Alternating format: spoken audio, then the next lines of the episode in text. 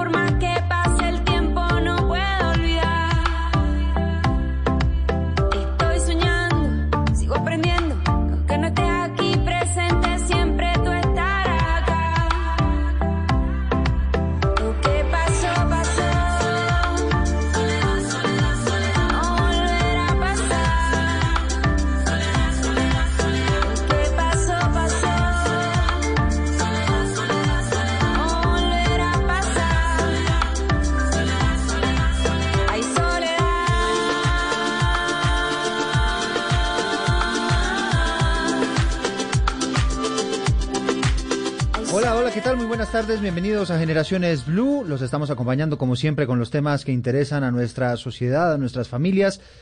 Y hoy sí que tenemos un tema bien interesante. Vamos a estar hablando sobre los efectos psicológicos de la pandemia y particularmente sobre lo que está ocurriendo en materia de suicidios. Porque de acuerdo con el último balance que han entregado las autoridades, hubo una reducción el año pasado del 7,3%. Eso en teoría a primera vista podría ser una buena noticia. Sin embargo, los expertos lo que están diciendo es que todo este contexto de encierro, de pandemia, pues ha hecho más difícil a aquellas personas que tienen esa tendencia suicida a ejecutar sus hechos. Y no se descarta que ahora en este 2021, cuando esperamos todos, pues empiece un poquito como a normalizar la cosa, eventualmente pueda haber un índice más alto de suicidios como consecuencia de los efectos que ha venido dejando la pandemia. Será sin duda un tema muy interesante, nos enfocaremos básicamente en la prevención, en cómo apoyar a aquellas personas que quizá nos damos cuenta nosotros tienen algunas dificultades emocionales, tienen algunas tendencias sospechosas y cómo apoyarlos para que eh, reconsideren esas decisiones y para que puedan eventualmente buscar ayuda y puedan eh, salir de ese, de ese trance que quizás los lleva a cometer hechos lamentables. Estamos escuchando esta canción de Bomba Estéreo, se llama Soledad, hace parte de su nuevo álbum que se llama Agua y está recién salidita del horno, la lanzaron esta semana y pues bueno, gracias al título también nos atrevemos a, a, ponerla en este mediodía para que la escuchemos, para que la disfrutemos.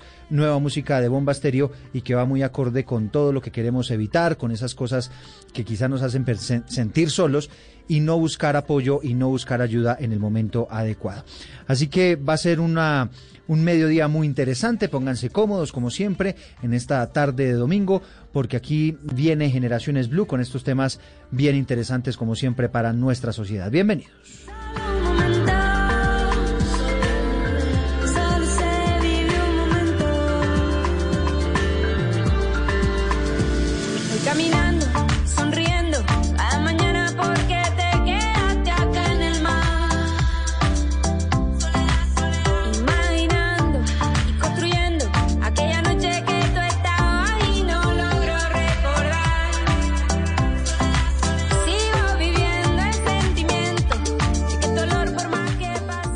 Esto es Generaciones Blue.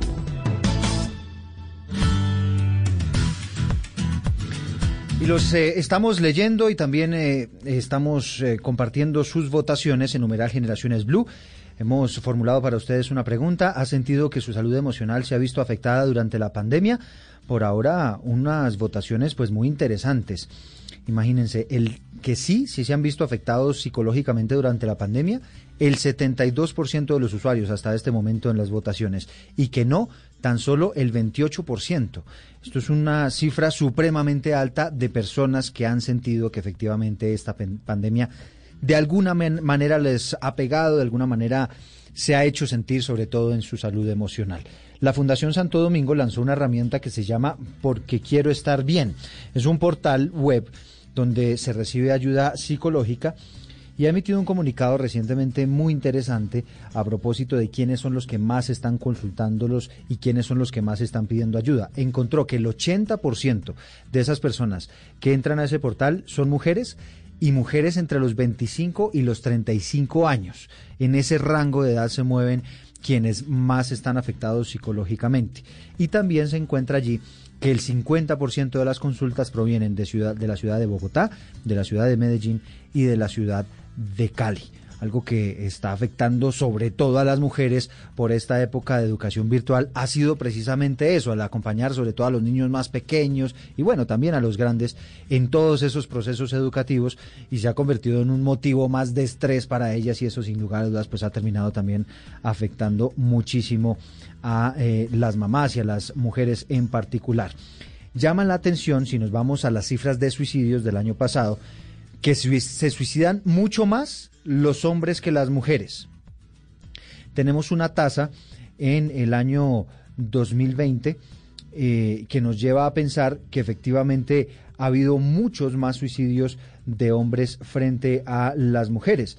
Y según está revelando la Organización Mundial de la Salud, pues efectivamente durante esta pandemia esa puede ser uno de los efectos, el aumento de los suicidios por las implicaciones en la salud mental.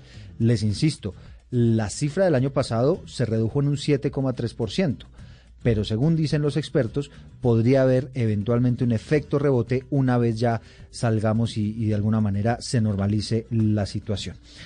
Vamos a saludar a nuestros invitados. Tenemos por un lado a Juan Jaramillo, él es docente investigador de la Universidad CES de Medellín, doctor y magíster en psicología, psicólogo, coordinador de la maestría clínica eh, psicológica de la Universidad CES. Gracias por estar con nosotros, Juan. Bienvenido. Muy buenas tardes, Eduardo. Muchas gracias por la invitación.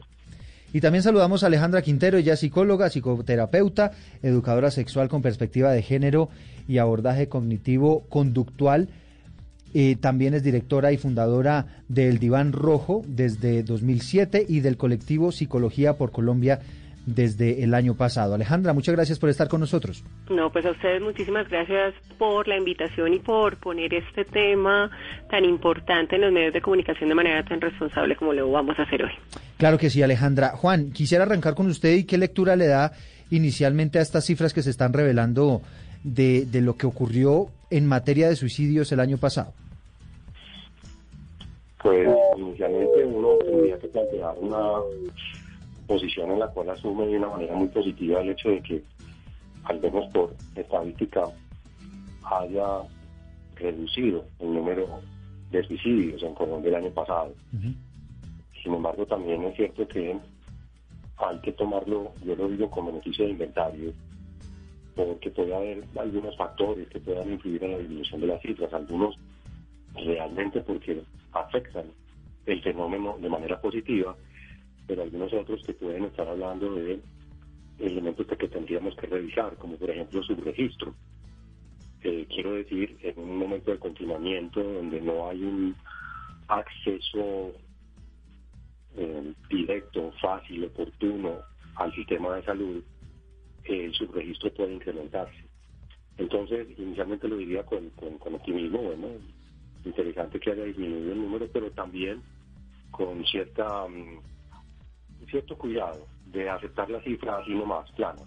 Y trataría también de pensar en alternativas para comprender si hay otros asuntos, como los que acabo de mencionar, que puedan estar incluyendo en un subregistro, gracias por supuesto a la pandemia, al aislamiento, al no, tener acceso a los servicios de salud que están generando este tipo de efectos. Claro. Alejandra, esa primera lectura que usted le da a esa reducción en, en materia de suicidios el año pasado es cuál? Pues mira que hay una variable ahí que nos permite leerla de ambas maneras. Por un lado, eh, la familia y las buenas relaciones familiares y estar en un ambiente que nos haga sentir seguros, amados y protegidos inevitablemente siempre va a ser un factor protector de nuestra salud física y de nuestra salud mental. Sentirnos amados, protegidos y queridos por nuestro núcleo familiar es supremamente importante. Pero ¿por qué les digo que es una variable que nos juega doble? Porque curiosamente mientras nos confinamos con nuestra familia también han aumentado enormemente los índices de violencia intrafamiliar, violencia de género y violencia contra los niños. Entonces tenemos nuestras familias colombianas desgraciadamente son violentas y eso también incide enormemente en afectaciones a la salud mental. ¿Qué puede uno entender un poco de esta cifra? Pues que está muy bien que, que se haya reducido el número eh, de personas que hayan decidido acabar con su vida, pero que eso implica que también hay que seguir trabajando porque estamos ante una situación de alto estrés, como es la pandemia, y una situación que es estresante y que además es traumática por todos los cambios que se han generado tan drásticos en las vidas económicas, familiares, de convivencia, en las situaciones económicas de todas las personas, pues si no tenemos las estrategias emocionales y psicológicas para hacer frente a una situación que de entrada es desbordante a nivel emocional, pues muy fácilmente se van a poder incrementar estos suicidios porque es que la pandemia va a continuar y después de la pandemia también hay que tener las estrategias emocionales para enfrentar los nuevos cambios de la vida posterior a la pandemia. Eso, de, de ahí me quería, quería preguntarle porque en este análisis que se está haciendo de las cifras y demás, pues hay algunos expertos que están advirtiendo eso, que esta cifra eh, bajó el año pasado, pero que podría haber un efecto rebote, es decir, que aumente más de lo normal este año cuando se empiecen un poco a normalizar las cosas. ¿Usted coincide? Sí, porque mm, mira, si las personas de alguna manera están en un ambiente que le genera un tipo de protección, vuelvo y les digo, en algunos casos, porque en otros la violencia ha incrementado exageradamente, si estas personas que se sienten protegidas en su núcleo familiar, digamos por el confinamiento y demás, cuando empiecen a salir es posible que no hayan resuelto bien estas situaciones de estrés y puedan continuar con sus eh, pensamientos, ideas y metodologías para llevar a cabo su suicidio. Em, entonces, claro que puede suceder. Es que la única forma de prevenir esto es eh, tener y desarrollar estrategias emocionales, psicológicas, afectivas, e incluso familiares, en donde la persona uno pueda expresarse emocionalmente en lo que siente, sentirse segura, que no la van a juzgar, que no le van a hacer sentir mal al respecto y dos, desarrollar las estrategias y obvio dentro de esas estrategias también acudir a terapia, pero hay que llenarnos de estrategias emocionales para prevenir un suicidio porque no nos podemos quedar encerrados para prevenir los suicidios. Claro, claro, le entiendo. Ya de eso estaremos hablando obviamente Alejandra ampliamente a lo largo de este programa, que al, que al final de eso se trata, ¿no? de conocer todas esas estrategias y, uno tratar de ayudar a esa persona que está pasando por ese mal momento, que de pronto tiene esas ideas suicidas, y por qué no, si alguien que nos está escuchando eventualmente ha pensado en ese asunto, pues también quizá este programa le puede servir. Las cifras del año pasado nos hablan que hubo 2.182 suicidios. Eh, diferente a los 2.355 que se registraron en el año 2009, 2019, eh, perdón, evaluando particularmente lo que pasó entre enero y octubre, ¿no? Todavía estamos un poquito rezagados en esas cifras. Quisiera, Juan, que usted nos contara qué visión tiene alrededor de que sean las mujeres las más afectadas psicológicamente en la pandemia. Bueno, la situación de las mujeres históricamente es compleja y en la pandemia se volvió aún más difícil. Piensa, por ejemplo, que el desempleo se evidencia de una manera mucho, mucho más fuerte en las mujeres que en los hombres, y sobre todo en las mujeres jóvenes, las que tú estabas mencionando ahora, eh, dentro del rango asociado a la conducta suicida. De 25 a 35, según este, este estudio. Claro que sí.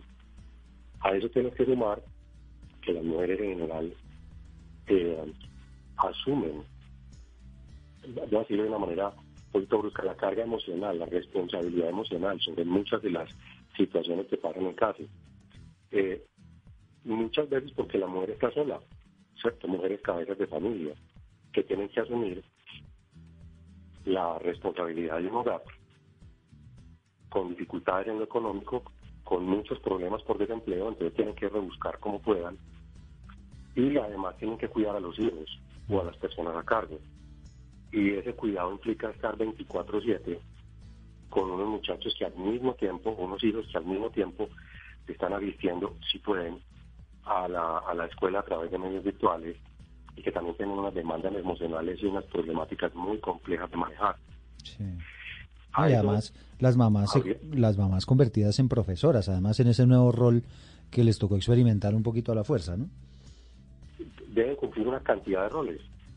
Por supuesto, el, rol de profesora, el rol de mamá, el rol de acompañante, el rol de proveedora, en un contexto que realmente no, no les da mucho reporte, no, no les da mucho reporte y, están muy solas.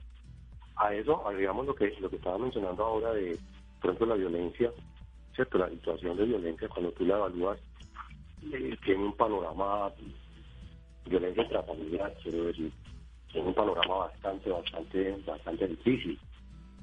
Entonces, es entendible que mujeres, por ejemplo, cabezas de familia que encuentran enormes dificultades para mantener su trabajo o se quedan sin trabajo, que deben estar en la casa cumpliendo el rol como puedan de proveedoras, de mamás, pero también de profesoras, sin tener muchos apoyos, pues necesariamente entren en una situación de salud mental alterada, en problemas. Claro, no, y, y al final esto además nos deja claro, Juan, eh, que las mujeres son mucho más fuertes, ¿no? Porque ellas, además, digamos, mm, claro, ellas reciben todo ese impacto psicológico, las cifras lo están demostrando, el 80% de quienes han consultado, por ejemplo, este portal de ayuda psicológica, porque quiero estar bien, pues son mujeres y son mujeres en ese rango de edad.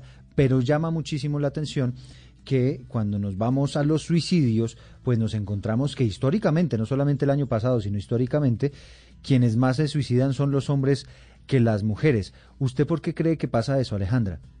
Pues mira, eh, no es que las mujeres seamos más fuertes pero, realmente. Pero sí, ustedes son muy fuertes, ¿para qué? No, déjese echar esa flor. no, mira, no es que seamos fuertes. Lo que pasa desarrollado redes de apoyo con otras personas. La mujer al tener y digamos culturalmente se nos ha permitido expresar más las emociones, pues esto nos permite tener un mejor manejo de ellas. Por eso nosotros son las mujeres las que más acuden a terapia, son las que más acuden al psicólogo, las que más pueden hablar de sus problemas con sus amigas.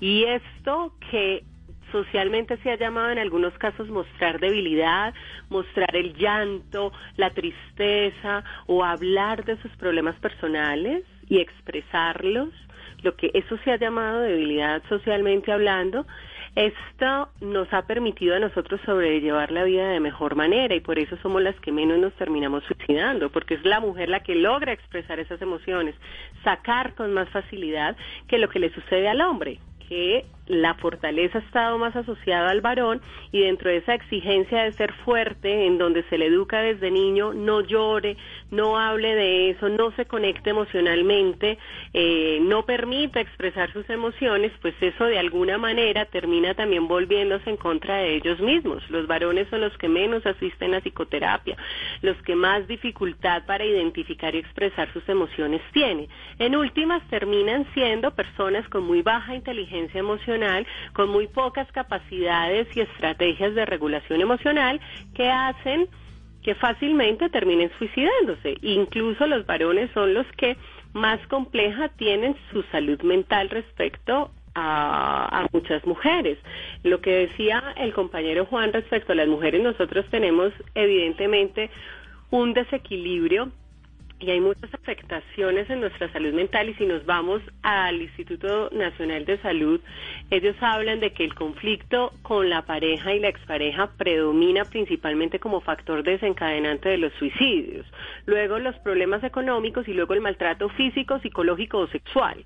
Y la mayoría de las víctimas de este tipo de maltrato son mujeres, entonces aquí entramos con una, un análisis también eh, con violencia de género que está incrementando los suicidios en mujeres, pero pese a ello, de todas maneras nosotros tenemos redes de apoyo mm. que no la tienen los varones y por eso terminan siendo los varones los que primero también se suicidan. Y además se suicidan con técnicas y estrategias más contundentes que las que pudiera ensayar una mujer, que las por eso también las mujeres no terminan suicidándose tanto, pero miren que de todas maneras esa violencia aprendida culturalmente del hombre en donde se le permite también ser más violento, pues usa también a sí mismo estrategias más violentas para provocarse su propia muerte. O sea, de alguna manera ese patriarcado les termina jugando en contra. Sí, aquí estoy viendo eh, estas, estas cifras que, que la verdad son interesantes, ¿no? El grupo de personas por edad que más se suicida en Colombia está entre los 20 y los 24 años. Son personas supremamente jóvenes y, y, no sé, Juan, por qué ese grupo de edad que me llama mucho la atención, ¿por qué puede estar ahí metido? Eh, ese grupo tiene una cifra bastante alta. Sí. Eh, yo, yo quería decir algo con respecto a la fortaleza de las mujeres, sí. solamente por molestar. Hay un escritor que se llama Emil Cioran, sí. y él tiene una teoría. Él dice, frente a esa posición de los hombres con respecto a las mujeres, obviamente estoy haciendo una generalización, en la cual el hombre intenta subyugar a la mujer. Él dice que uno solamente intenta subyugar aquello que siente es superior de uno, que uno, y por tanto le teme. Solo para meter una cuña. Ah, no, bien. Pues en eso sí, yo creo que Alejandra y sí nos va a tocar que nos acepte las cuñitas y las flores que le estamos echando en esta entrevista. Eh, pues es que Cioran es misógino, ¿sí? Y, toda su literatura es misógina. Mm. Obviamente también el origen de la misoginia es el miedo a lo femenino, pero sí entiendo de dónde vienen estos discursos. Entiende, entiende la intención por lo menos, sí. Eh, la mala fe. La intención es decir que la mujer realmente tiene unas particularidades que el hombre no tiene y que muchas veces le ayudan a estar mucho mejor en la vida, a ser más adaptativa, ser mucho más fuerte, que claro tiene relación con la capacidad de red, de contacto emocional, pero eso no le quita que al contrastarla con el hombre haya unas diferencias muy marcadas. eh, iba hacia el comentario que estaba, que estaba solicitando. ¿Por qué no son las personas de 20 a 34 años? es muy difícil 20 a, de, 20 a 24, es decir, estas son personas, claro, son personas supremamente jóvenes. Ah, lo que pasa es que el rango mayor por porcentaje, cuando uno lo coge por grupos etarios, está entre los 20 y 34, solo que dentro de él el mayor es de 20 a 24 años, con una diferencia enorme con respecto al segundo, al segundo grupo que es 25 a 29. Entonces, 20 a 24 años hay una mm, forma de interpretarlo, pero es una forma en la cual se asume que las personas en los primeros años están de alguna manera cubiertas por la familia, están cubiertas por la escuela o el estudio posterior en el caso de que se puede tener. Pero cuando empiezan a acercarse a los 20 años, empiezan a asumir la necesidad de entrar en autonomía. Aparece el trabajo, la necesidad de conseguir dinero, la relación de pareja, no en pocos casos los hijos.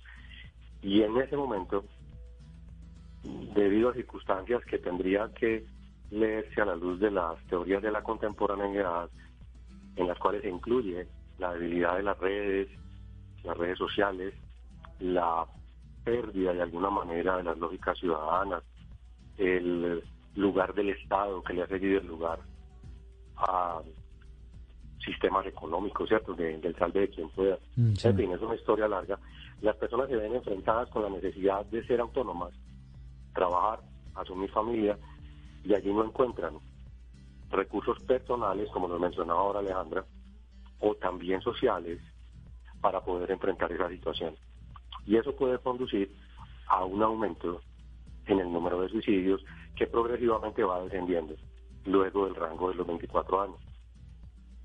Entiendo, y es, y es una situación bien, bien interesante con ese primer tip que nos deja Alejandra para la segunda parte de nuestro programa, porque vamos a hacer una pausa, pero ya empezamos a revisar entonces lo que son las estrategias para prevenir todo el tema de los suicidios, entender cuáles podrían ser esas vías de escape. Ya nos estaba adelantando Alejandra que el exteriorizar las emociones, el hablar con el otro, el buscar ayuda, pues efectivamente ayuda muchísimo. Vamos a hacer una pequeña pausa aquí en Generaciones Blue, ya regresamos.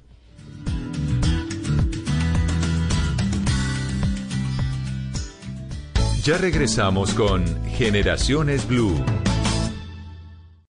El destino le dará una oportunidad a Melek para encontrar en Zeynep el amor de madre que siempre soñó. Todo por mi hija. El verdadero amor de madre la salvará. Lunes a viernes 3 y 30 de la tarde después de Noticias Caracol del Mediodía. Tú nos ves, Caracol TV. Porque no es lo mismo decir, este domingo, Millonarios Pereira, Tolima Medellín. Ah, este domingo, Millonarios Pereira, Tolima Medellín. Fútbol profesional colombiano, porque no es lo mismo hacerlo con amor que hacerlo normal. Blue Radio, transmitiendo el fútbol con amor. Blue Radio, la nueva alternativa. Continuamos con Generaciones Blue.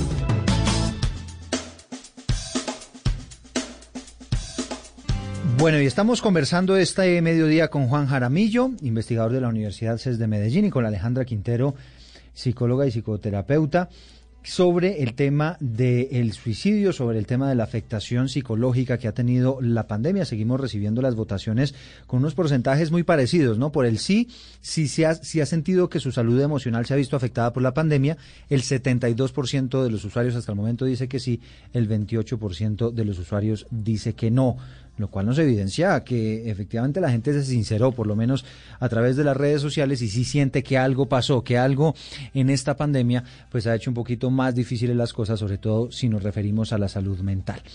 Alejandra, usted nos dijo algo muy interesante antes del corte y nos estaba hablando de lo que más genera eh, suicidios o intenciones suicidas. Y nos hablaba usted en un primer punto los temas amorosos, usted me corrige si, si, lo anoté mal, los temas amorosos en un primer lugar, los temas económicos en un segundo lugar y el tercero me lo perdí. Eh, sí, y no lo digo yo, lo dice el Instituto Nacional de Salud, que son los temas de conflicto de pareja o expareja, luego problemas económicos y luego el maltrato físico, psicológico o sexual. Y obviamente detrás de eso, pues digamos que usted le estoy dando como en orden, luego vendrían los trastornos depresivos y trastornos psicóticos también. O sea, el tema, el tema amoroso juega un rol supremamente importante. Y si, y si arrancamos por ahí, podemos, Alejandra, empezar a hablar entonces de las estrategias. Nos decía usted entonces que exteriorizar esas emociones, buscar un amigo, eh, contar lo que está pasando eh, dentro de mí, aquellas cosas que, que no mucha gente sabe, ¿eso entonces es una estrategia para, para evitar suicidios? Sí, esa es una, pero frente a ello, ya que me estás hablando como de estrategias, hay que entender algo fundamental antes de meterme a darte como unas explicaciones de estrategias personales, es que el suicidio es un problema de salud pública. Como salud pública tiene que intervenir Estado, sistema de salud, medios de comunicación y las personas en el ámbito privado, incluso en el ámbito educativo. Por eso no es raro que ahorita tantos muchachos se suiciden dentro de las universidades y las universidades empiecen también a trabajar el tema del suicidio. A nivel estatal, fundamental mejorar la salud mental que hacen desde las EPS. O sea, una cita de 20 minutos dada cada cuatro meses o cinco no va a prevenir ningún intento de suicidio. O sea, de entrada estamos muy mal atendidos en nuestra salud mental por el sistema de salud. Por otro lado, los medios de comunicación tienen una responsabilidad enorme y lo que primero tienen que hacer es evitar hablar de la gente que se suicidó. Entonces, los medios normalmente tienden a ser muy amarillistas, mostrando, ay, se suicidó alguien aquí en el puente, ta, ta, ta, tal día, muestran imágenes, no sé qué, y eso lo que está haciendo es incrementar los índices de suicidio. Y eso tiene una explicación, Alejandra, a mí siempre me ha llamado mucho la atención. Yo le confieso que, pues, haciendo parte de los medios, he conocido esa, esa teoría, pero me gustaría que nos explicara por qué pasa eso. Mira, la gente que está pensando en suicidarse normalmente está buscando como el momento perfecto, llenarse de impulso, eh, tener una excusa para decir ahora fue el momento. Y cuando uno ve gente que lo logra hacer, pues eso funciona en modo de motivación. Entonces dice, perfecto, si lo pudo hacer uno, pues yo también lo puedo hacer. También hay que ver de qué manera, digamos que lo que lleva a la persona a suicidarse son motivaciones muy distintas y muy personales en cada caso. Entonces, a veces eh, esa atención mediática dada por ese suceso puede en algunos casos conectar con la necesidad de atención que pueden necesitar también otras personas. Y si la obtienen en los medios de comunicación, pues ¿por qué no? ¿Por qué no hacerlo si también lo estoy obteniendo? Pero cada caso es distinto, pero es algo que sucede. Es como la violencia, es muy difícil cambiar nuestra cultura de violencia si siempre vamos a estar viendo noticias de violencia. Eso es una espiral continua. Aprendemos por modelamiento, aprendemos por el ejemplo, aprendemos por unos condicionamientos que vamos generando. Entonces, una de las mejores maneras de evitar suicidio es dejar de estar mostrando de gente que se acabó de suicidar en tal parte y obviamente es una noticia muy llamativa, pero que eso incrementa los suicidios. Entonces, digamos, por ejemplo, un programa como estos es completamente responsable y completamente preventivo de suicidios. Tenemos que hablar de suicidios desde una manera preventiva y educativa, no hablando del caso amarillista mostrándose suicidó en tal parte y qué le pasó y, que no sé qué, porque lo hizo incrementa. Exacto, se incrementa. Entonces, ya, les cuento eso a nivel de medios de comunicación, a nivel del sistema de salud y del Estado, y a nivel personal, ¿qué podemos hacer? Entonces, uno, entender que esto es un problema, esto no es una salida, esto no es ninguna salida a nada. Estamos tratando de encontrar en el suicidio una salida permanente a un problema que es temporal y los problemas tienen soluciones alternativas. Entonces, tener que tú estás empezando a tener ideas de que la vida no vale nada, de que yo prefiero estar muerto que seguir en esto y que hayas empezado a desarrollar internamente como una estrategia, una metodología para pensar en quitarte la vida, ya te está hablando de, ojo, tengo que empezar a buscar ayuda. La mejor ayuda que puedes hacer es profesional, pero si no llegases a tener una ayuda profesional, tienes que empezar a hablar de eso. Y más allá de estar hablando de, mire, yo estoy pensando en suicidarme, porque realmente el suicida no, le cuenta a, casi nadie que se va a suicidar, es una conducta muy íntima. Mm. Lo de lo que hay que hablar es del sufrimiento que está cargando esa persona. Es que el suicida y el potencial suicida son personas que tienen mucho dolor en su interior.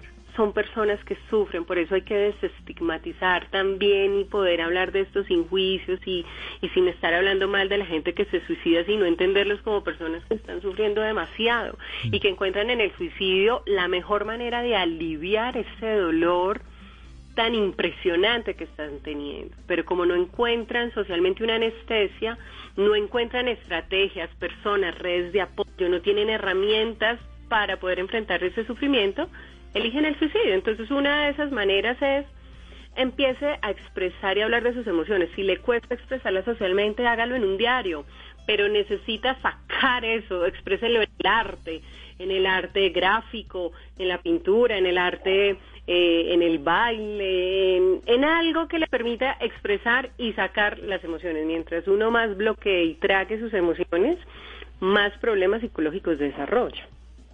Entonces, esto es como una estrategia que les puedo dar dentro de muchas que se pueden brindar em, también. Em, empezar, obviamente, a hablar, hablar de, de sus problemas personales y de, los temas que quizás lo atormenten a uno. Yo, yo coincido con usted, Alejandra, en que esto no es que uno pueda juzgar, ay, no es que esa persona cómo tomó esa decisión y tal. Yo creo que eso son condiciones que nadie entiende, sino únicamente quien, quien las va a cometer. Juan, eh, hablando pues de estas estrategias, ¿usted cómo cree que podemos identificar a alguien que esté precisamente pensando en eso o cómo, cuáles son esas señales de alerta que debemos tener en cuenta? Vale, antes de eso agregaría una cosita frente a cómo prevenir, ¿cierto? Hay algo que es muy frecuente y es que cuando escuchamos a alguien que por alguna razón nos habla de, una idea suicida o algo parecido, nosotros tendemos a juzgarlo, culpabilizarlo o a veces retarlo. ¿Cierto? ¿Usted cómo piensa eso? Mira a su mamá cómo está matándose por usted, y usted pensando en matarse. No se puede poner hasta bravo con la persona, ¿no? Por supuesto. Mm. Eh, eso es absolutamente impropio y no se debe hacer. No se debe hacer. Y además, tener en cuenta que cuando una persona, y ya voy a hablar de lo que me estás preguntando relacionado con esto, cuando una persona dice, ya sea en palabras o en actos, que está pensando en quitarse la vida, hay que ponerle cuidado, porque en este caso pasa algo que, el que lo dice sí lo hace. O sea, no, o sea, Juan, una expresión, usted está conversando con algún familiar y todo, y de pronto hay una pelea eh, familiar o lo que sea, se empiezan a decir cosas, y, y si la persona en medio de, la riña dice, ah, es que yo deberías estar muerto o alguna cosa así, ¿eso ya, por ejemplo, podría ser una, una señal de alerta? Claro que sí, es que sería mejor que yo estuviera muerto. Yo sé que ustedes estarían mejor sin mí. Y uno dice, ay, está hablando pendejadas. No, no, no, no, cuidado. Para y pregunte hey, vení, contame qué estás diciendo, lo que estás sintiendo eso. Sí, hablar, esa es otra cosa que hay que hacer. A veces uno piensa que cuando una persona le dice a uno algo como lo que estamos mencionando, es mejor quedarse callado porque si uno habla de eso va a ser peor, lo va a empujar a, a que cometa un acto. Y no es cierto. Si uno habla sin juzgar, sin culpabilizar, con afecto y tratando de ayudar, de verdad, como lo ha dicho Alejandra, creando red, una red de apoyo fuerte, emocional, que le preocupa por el otro, eso es un factor protector y va a ayudar. Sí. ¿Y, ¿Y qué otro factor encuentra usted, Juan, digamos, el, que lo exprese verbalmente o eh, a través de un dibujo o cualquier expresión, digamos, relacionada con eso, puede encender las alertas? ¿Y qué otra conducta encuentra usted que podría llamar la atención? Uno encuentra mm, conductas que son más o menos comunes, aunque como le estaba diciendo ahora Alejandra, no se puede estandarizar. Pero por ejemplo, en los niños más pequeños es frecuente encontrar cambios sostenidos en el tiempo, en donde se vuelven irritables, muy irritables, eh, tienen dificultades para conciliar el sueño, hay pesadillas, cambian los hábitos de la alimentación, puede ser que se tornen algo agresivos. Niños que antes eh, no se orinaban en la cama, por ejemplo, se vuelven a orinar y hay un comportamiento particular y es eh, se sienten ansiosos, muy ansiosos, ansiedad que puede ser manifestada bajo las formas que acabo de mencionar cuando se separan de las personas más significativas para ellos. Son comportamientos a los que hay que ponerle cuidado, no solamente porque conduzcan al suicidio, sino porque nos hablan de una alteración, pero pueden llevar a la conducta suicida. Y cuando hablamos, Juan, de, de una persona adulta, adulto, lo que encontramos muchas veces es, por ejemplo, pérdida, pérdida de interés manifiesto en las cosas de la vida, alteraciones marcadas en el sueño, cambios en las rutinas, en su comportamiento. A veces es frecuente encontrar problemas de memoria, de atención, como en los procesos de razonamiento. Y sobre todo, los niños actúan, pero entiendan, actúan no como una mentira, sino como ponen en acto, en acción, a través de lo que les acabo de decir, el malestar. la persona mayor, de una u otra manera, lo verbaliza también. Verbalizar puede ser decirlo, o por ejemplo vender las cosas que más le gustan, las más preciadas, eh, dejar las actividades que le gustaban mucho y cuando uno le pregunta qué le pasa, le dice no, no sé, como que ya no me interesa, pues no le doy sentido a seguir con eso, ¿para qué? No te lo mm. está diciendo directamente, pero sí te está mandando un mensaje. Bueno, pues eh, también me causa curiosidad, Alejandra, si eventualmente una persona demasiado encerrada en sí misma, esas personas que están apartadas, se encierran en su cuarto, no quieren saber mucho del mundo, ¿eso puede ser también un, un indicador? Sí, claro. Normalmente son síntomas también de depresión. Una persona que empiece a aislarse es una persona que necesita ayuda porque el ser humano es un ser humano social. Eh, y, un indicador de salud mental es que se pueda socializar.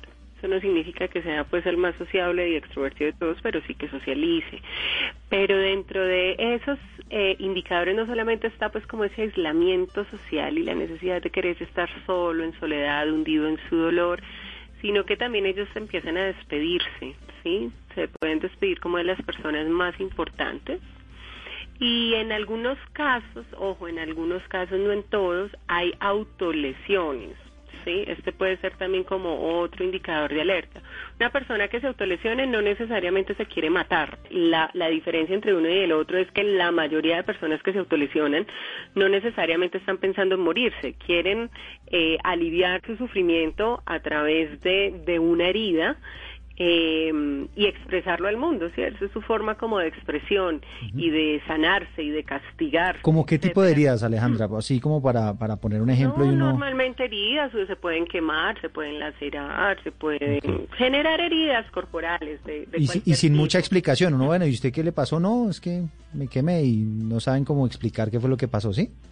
Sí, o no quieren hablar de ello mucho, ¿cierto? Pero de todas maneras eh, está la, la herida. Eh, mm, entonces, ahora la diferencia entre una persona que tenga esto como técnica, la autolesión, que, que es un comportamiento con respecto al suicida, el suicida sí se quiere morir, se autolesiona para morirse. El otro no se autolesiona para morirse, para querer morirse, el otro se autolesiona por quererse castigar, por tratar de calmar su sufrimiento, por querer tratar como de que se le baje esa ansiedad, esa angustia en la que está. Pero en algunos casos, algunas personas suicidas han pasado por la estrategia de la autolesión. Entonces también como son otras cositas que se le prenden a uno. Sí, Alejandra, entonces yo detecto que eventualmente un familiar, un amigo, eh, tiene alguna de estas señales de alarma. ¿Y cómo puedo hacer yo, si me doy cuenta de eso y yo escuché Generaciones Blue y tomé nota y tal, ¿Cómo puedo hacer yo entonces para ayudar a esa persona? Hablarle, empezarle a hablar, pero más como desde de la amistad, no decir, ay, mira, yo creo que tú te vas a suicidar y ven, hablemos del suicidio. No, no, no, esto es también como un poco de tacto, como empezar a salir con la persona, eh, hacerla sentir importante, eh, que es importante para uno. Mm, empezar a desarrollar como un acercamiento, ¿no? Y cuando uno se gane la confianza de esa persona, que la otra persona se, se empiece a sentir importante para uno, eh, poder tocar el tema, empezar a hablar del tema y partiendo de la idea que uno como amigo en general es ignorante frente a estos temas de, suicidio. No, pues uno se muere del eh, susto, imagínese. Sí, claro, pero entonces es como uno también estar en una escucha activa, empática y supremamente respetuosa no decirle, pero usted tan bobo, pero vea todo lo que usted tiene, todo ese porvenir por delante y usted pensando en matarse. O sea, evitar hacer cualquier tipo de comentarios que aumenten el sufrimiento, porque son personas que están sufriendo. Entonces usted lo hace sentir mal, lo hace sentir culpable, luego le dice, vea a su mamá todo lo que ha hecho por usted, vea a su esposa cómo dejar sus hijos, cómo va, ta, ta, ta, ta. Y entonces, Alejandra... está aumentando la culpa. Claro, y entonces, y entonces, listo, ya aquí ha notado lo que no se debe decir. ¿Y entonces qué sí le debo decir? Ve a terapia. Punto. O sea, ve a terapia, porque es que eso es un problema mental, es un problema de salud pública. Cuando uno tiene diabetes, va donde el médico. Cuando uno tiene dolores de cabeza permanentes, va donde el doctor. Entonces, lo primero es de a terapia, pero lo otro es uno permitirle como entre una escucha activa, brindarle comprensión, comprensión y mandarlo a terapia. Y lo otro, lo que les decía, no, pues permitirle que se exprese, es lo más que uno puede hacer con este tipo de personas, pero uno decirles, como convencerlos, ven, mira, no haces esto, es que ta, ta, ta. En la decisión del suicidio no es racional, no pasa por un proceso de raciocinio. Hay una persona que está emocionalmente herida, tiene muchas heridas, traumas, dolores, a veces inexplicables ellos no son capaces de expresar esto incluso verbalmente. Entonces, verbalmente es muy poco lo que vamos a lograr con el otro, porque entonces uno diría, entonces la gente inteligente no se suicida porque es que logra analizar las cosas y entenderla muy fácil, y eso es falso. A través de un proceso de diálogo, como de acerca de gente en razón, no vamos a hacerlos caer en razón de que dejen esto. Hay otros procesos de tipo emocional que también son muy importantes, de tipo corporal, que son los que se trabajan directamente en terapia. Si hay heridas, hay que llegar a sanar esas heridas, si hay traumas, hay que llegar a sanar el trauma y todo esto lo manejamos en terapia no solamente desde el diálogo, sino de otras estrategias pues terapéuticas que se usan para ello. Claro. Juan, no sé si usted quiera complementar ahí sobre, sobre ese abordaje de esa persona que puede estar pasando por un momento muy difícil emocionalmente y, cómo poderle ayudar. Sí, eh, además de lo que mencionó ahorita, de no juzgar, no culpabilizar, no avergonzar, yo lo abordaría directamente y le diría, voy a ponerlo aquí en imaginario. Me doy cuenta que alguien cercano a mí se está cortando, por ejemplo, los antebrazos, se hacen cortes en antebrazos, se hacen cortes en las piernas, utilizan un cigarrillo para hacerse quemaduras en las muñecas, sí, ese tipo de lesiones. Yo le diría directamente, este Eduardo, estoy viendo eh, en, tu, en tu brazo, veo como unos rayones, unos cortes, a mí me preocupa, de verdad me, preocupa eh, pensar que pueda estar pasando algo que te haga sufrir, que te haga estar sintiendo mal, que tengas alguna dificultad, un problema o algo eh, que haga sentir bien. Es decir, Juan, ahí, ahí sí le entiendo bien, es como unas palabras de aprecio para esa persona, decirle, mire, usted es importante para mí, estoy preocupado por usted, he notado esto, esto, esto, esto. ¿Qué pasa? ¿Sí? ¿Puede ser algo así? Y ahí le agregaría, ¿cómo crees que te puedo ayudar? ¿Qué crees que puedo hacer para que estés mejor? O para que busquemos qué te pasa, si no lo tienes muy claro. Porque, y ahí viene una parte importante, siempre hay alternativas para estar mejor. Y aquí estoy, o aquí estamos, para que entre todos busquemos esas alternativas. Mm. Alejandra, hablando de más estrategias, usted entonces nos estaba hablando de, de del conversar, de el exteriorizar todos estos sentimientos que a veces uno mantiene represados por ahí y que al final pueden estar haciendo mucho daño. ¿Qué otras estrategias encuentra usted ahí que pueden prevenir todo este tema del suicidio? Supremamente importantes. Técnicas de autorregulación emocional.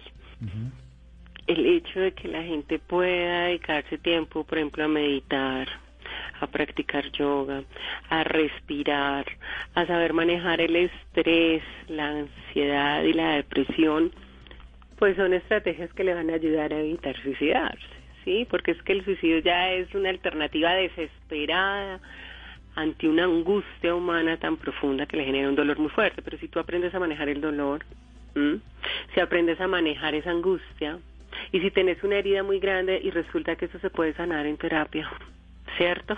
Entonces, técnicas muy importantes, el mindfulness. Eh, la gente del común, si no tiene terapeuta privado a la mano, puede buscarse en YouTube formas de meditar, eh, mindfulness. Ahorita hay una hay algo muy bueno que estamos recomendando muchos terapeutas, muchos muchos terapeutas. Es una serie en Netflix que se llama Guía de la Meditación entonces le enseña a manejar estas emociones. También hay otras técnicas de tipo cognitivo, como aprender a identificar los pensamientos y reemplazarlos y cambiarlos por pensamientos eh, alternativos. Pero las personas que aprenden a meditar, las personas que saben respirar, respirar es fundamental y la, una técnica ahí muy buena es, por ejemplo, la respiración diafragmática, que es tratar de tomar el aire y llevarlo hacia el diafragma, que es como hacia la parte abdominal de nuestro cuerpo, elevar como el abdomen y luego expulsando el aire lentamente, esto nos hace una activación de nuestro sistema parasimpático, que es el sistema encargado de relajarnos, de desactivarnos entonces con eso podemos transitar esos estados de mayor perturbación emocional. Entonces es como buscar las estrategias. Eh, cuando no tenemos un terapeuta que nos las enseñe, pues hay libros que podemos buscar en respecto. En YouTube hay unos terapeutas que tienen canales y que son terapeutas serios, ¿sí? Y que te enseñan estrategias. Mm. Entonces, eh, antes de estar pensando en que la vida no tiene solución, en que la vida es muy dura, aunque obviamente es muy dura, es que el problema no es la vida, el problema es como tú la estás viendo. Como uno la suma. Como uno la esté asumiendo, exactamente. Ah, bueno, Alejandra, y es que se me está aquí agotando el tiempo, pero no quisiera de pronto si tiene alguna otra estrategia por ahí en el tintero para que de una vez la, la, la expongamos. Eh, técnicas de detención del pensamiento, eh, te voy a dar una muy sencilla, pero esto hace parte como de, de, las terapias cognitivas conductuales, es poderle uno decir a su mente, basta, para, para, y uno lo puede decir en voz alta, para, o lo puede decir mentalmente como para, para cuando uno tiene un pensamiento permanente que le está generando una perturbación y como que no se le sale, no se le sale. Podemos hacer esto dentro de un conjunto de técnicas porque esta técnica por sí misma, eh, aunque es muy efectiva, también se debe acompañar de otras técnicas como las que te digo de respiración, hay otras de, visualizaciones, meditaciones del lugar seguro, etcétera, que se pueden acompañar de esas técnicas para cambiar el pensamiento. Sí, es que definitivamente, sí, hay que hacer, hay que hacer ese acompañamiento profesional, que era lo que ustedes nos estaban explicando, ¿no? Al final, tratar de llevar a esa persona que de pronto está pasando por ese momento difícil a que busque ayuda. Y en esa ayuda, pues va a encontrar todas estas técnicas, estrategias para poder enfrentar esta situación tan complicada. Pues Alejandra, muchísimas gracias por habernos acompañado en este mediodía en Generaciones Blue y haberle contado pues algunos tips, algunas, algunos temas relacionados con este tema del suicidio, porque la idea, sin lugar a dudas, es prevenirlo. Y Juan, gracias también, Juan Jaramillo, docente investigador de la Universidad CES de Medellín. Gracias por este tiempo, por este espacio y por todos esos consejos.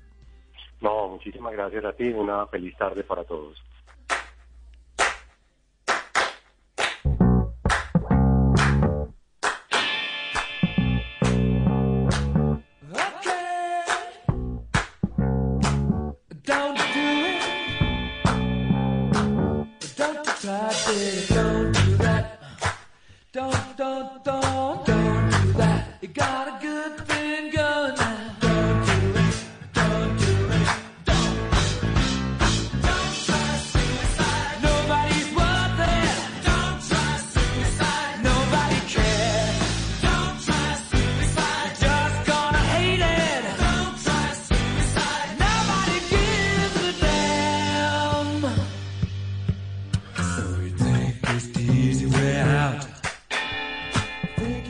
La hace Queen, se llama Don't Try to Suicide, la hace en cabeza, por supuesto, de Freddie Mercury, el gran Freddie Mercury.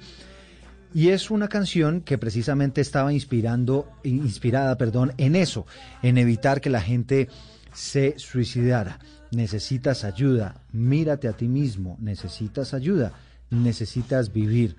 No eh, te rechaces, no renuncies a ese esfuerzo que estás haciendo en la vida. Sabemos, como lo decía Alejandra, y como le decían nuestros invitados, que hay momentos que son muy difíciles. La vida es de alegrías, pero también es de tristezas, de momentos duros. Y eso hay que entenderlo para evitar pues que a veces esas emociones nos abrumen y esas emociones pues nos lleven a tomar decisiones fatales. Un placer como siempre haberlos acompañado en Generaciones Blue en este domingo 7 de febrero. De febrero nos reencontramos dentro de ocho días. Hey. Suicide, suicide, suicide bit. Suicide, suicide, suicide bit. Suicide. Hey. Don't do it, don't do it, don't do it, babe. Yeah.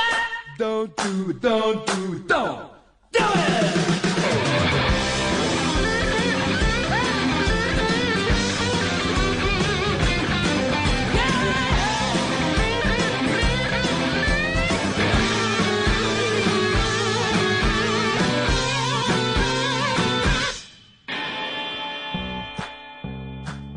Esto es Generaciones Blue.